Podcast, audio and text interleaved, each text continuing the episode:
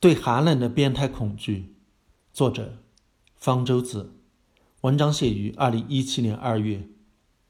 最近在北京开了一个关于中医药文化进校园的会，国家卫生计生委副主任、国家中医药管理局王局长在会上建议，中医药文化应纳入传统文化课程中，纳入生理卫生课程中。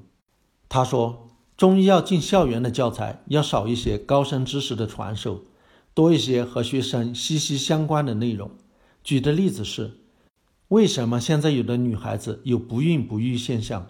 究其原因，发现这些女孩子在青春期时有喜欢吃冷饮、穿低腰裤、光脚等习惯，导致生理上宫寒，也就是子宫寒冷。中医认为这种症状不容易受孕。王局长这么说的时候，好像忘了人是恒温动物。正常体温保持在三十七摄氏度左右，吃下的冷饮在嘴里、食道里还是冷的，但是因为和身体的热量交换，到了胃里，饮料的温度就已经变得和体温差不多了，冷饮不再冷了。即使饮料到了胃里还是冷的，那也只是胃液，胃壁还会受到低温影响，胃壁后面的组织还是保持着体温，怎么可能低温会一直传到子宫呢？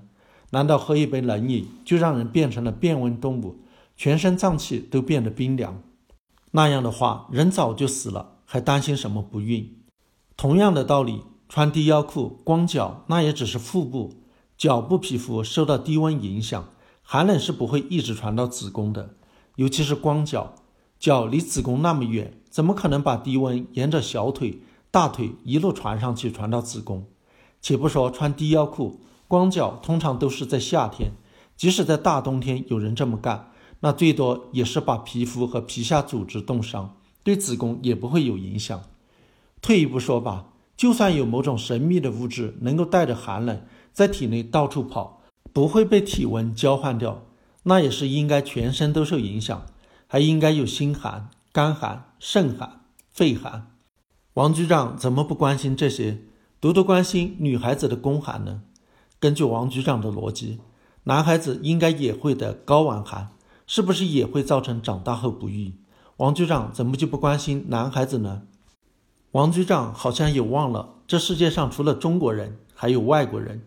现在中国人到国外生活、学习、旅游的越来越多了，会发现这世界上好像就中国人最怕冷，外国人，尤其是西方人，好像特别不怕冷。大冬天穿短袖短裤的有的是，而且他们尤其喜欢喝冷饮，从小到大一年到头喝冷水、吃冰淇淋。按王局长的说法，西方人应该是女的个个的宫寒，男的个个的睾丸寒，人人不孕不育。西方人岂不早就绝种了？有人会说，中国人和外国人体质不一样，中国人是东亚病夫，体质弱，天生就怕冷。所以中国人吃冷饮会不孕不育，外国人不会。但是外国人里头也有很多华人啊，他们从小接受了外国的生活习惯，也没有因此就绝种了。而且中国人也不是天生就能喝到热水、有衣服、有鞋穿的。在文明诞生之前，我们的祖先和其他民族的祖先一样，冬天只能喝冷水，只能光着身体。那时候怎么不得宫寒、睾丸寒？怎么还传下了这么多不孝子孙？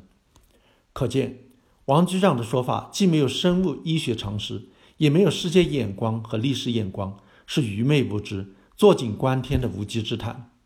人类早就进入二十一世纪了，我们的小孩却还要被迫接受这种中世纪式的愚昧教育，仅仅因为喜欢吃冷饮和爱时尚，就要受到莫名其妙的恐吓，增加无谓的精神负担。还真让人觉得有一股寒气涌上心头。